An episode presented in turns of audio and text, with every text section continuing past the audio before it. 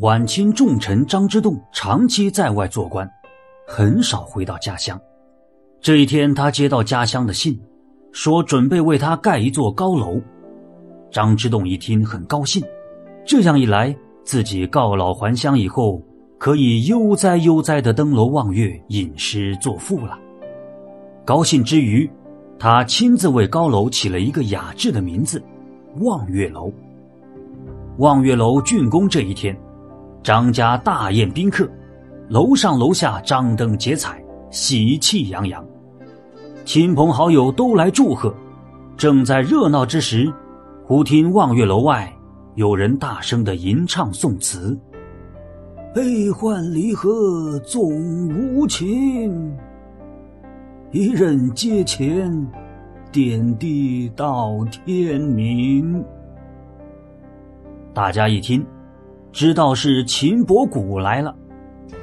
这秦伯古是个老秀才，也是个才子，诗词歌赋、琴棋书画无不精通。可是晚清科场黑暗，他虽然满腹学问，但是因为无钱无势，所以屡试不第。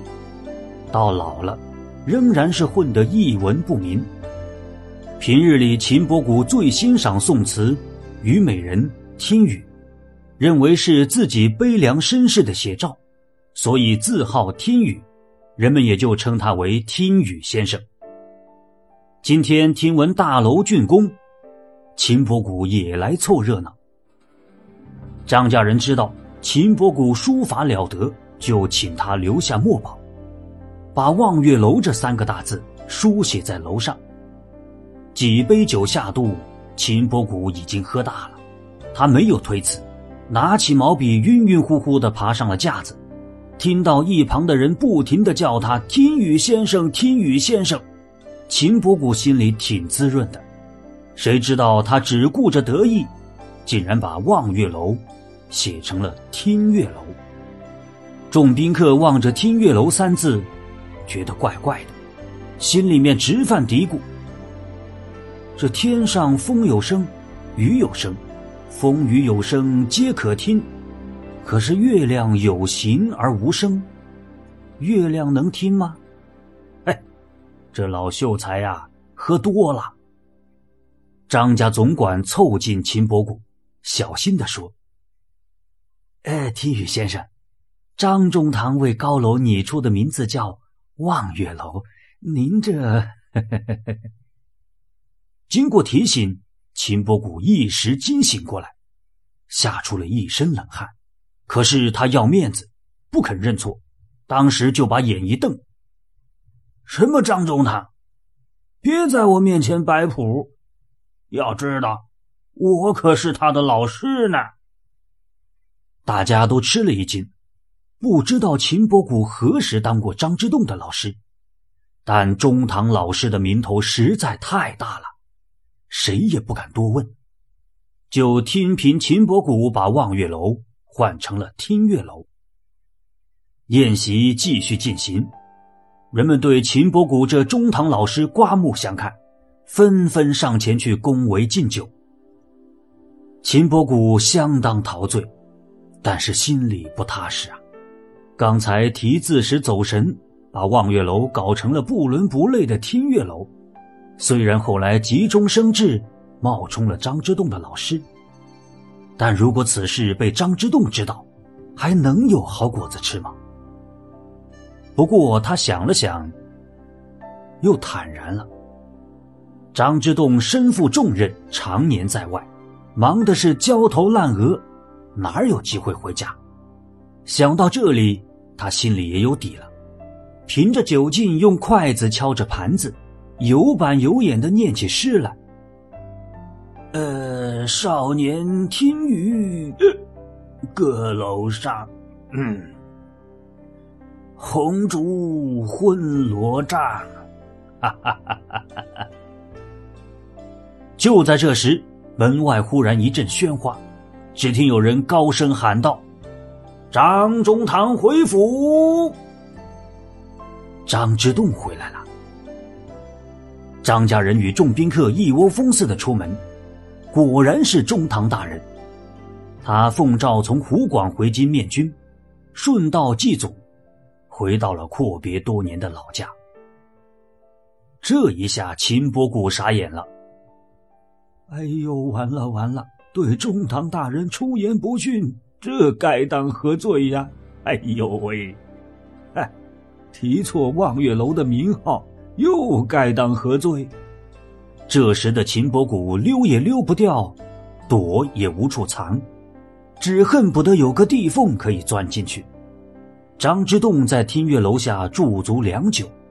观看“听月楼”三个大字，张家总管小声的告诉他：“哎，中堂大人，这是您的老师听雨先生刚刚留下的墨宝。”张之洞一愣，不动声色的点了点头，继续盯着“听雨楼”三个字，看着看着，眉头就拧在一起。秦伯古躲在暗处，偷偷的看着张之洞。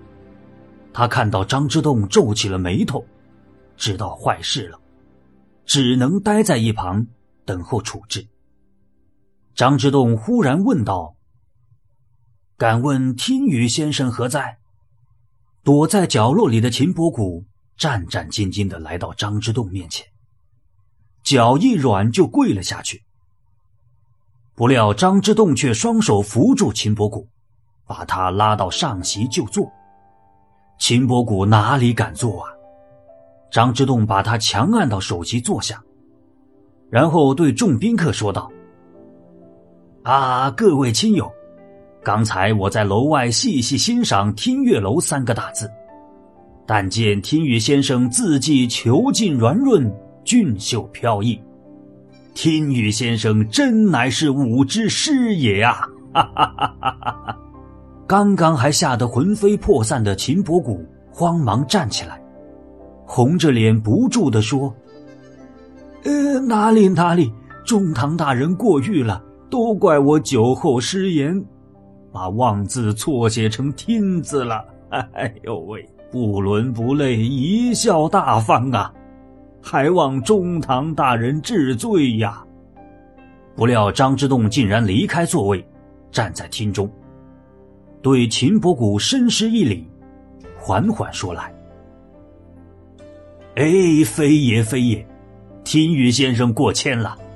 当年李太白在咏楼诗里说过‘不敢高声语，恐惊天上人’，可见人间天上情景交融。我想，待夜深人静之时，身临高楼，这圆月美景一定是可以听的。”有诗为证：“吴刚侃侃伐桂树，玉兔妥妥捣药声。忽闻楼台仙乐起，拂面嫦娥舞袖风。”张之洞即兴作诗，众宾客听得如痴如醉，大家都感到用听月楼代替望月楼，显得更加的悠远灵动，意味无穷。用一个“听”字，确实把“望”字比得粗俗不堪。就在这时，人们想不到的事发生了。只见秦伯古离开首席，来到大厅中央，在张之洞面前扑通跪下。他伸出两只手，左右开弓，在自己的脸上啪啪啪的扇起耳光来，声泪俱下的告诉大家。自己如何酒醉写错字，爱好面子又如何胡编乱造，信口开河的冒充是中堂的老师，还说张中堂才高八斗，学富五车，仍然虚怀若谷，宽宏大量，和自己的轻浮狂妄比起来，简直就是天壤之别，自己感到无地自容啊！听了秦伯古的话，众宾客十分感慨。叹服张之洞不但有惊天伟地之才，还有包容四海之雅量。面对众人的赞颂，张之洞真诚的说道：“各位宾朋过奖了。唐朝韩文公说过：‘道之所存，师之所存也。人生不可无师啊。人之师，有一字之师。’一技之师，三人行之师，传道授业解惑之师。秦宇先生何必耿耿于怀呢？张之洞将秦伯古扶起来，让他继续坐在首位，然后恭恭敬敬的敬上一杯酒，又对大家说了：“今日，听雨先生就是我的一字之师，也同样是我的老师啊。”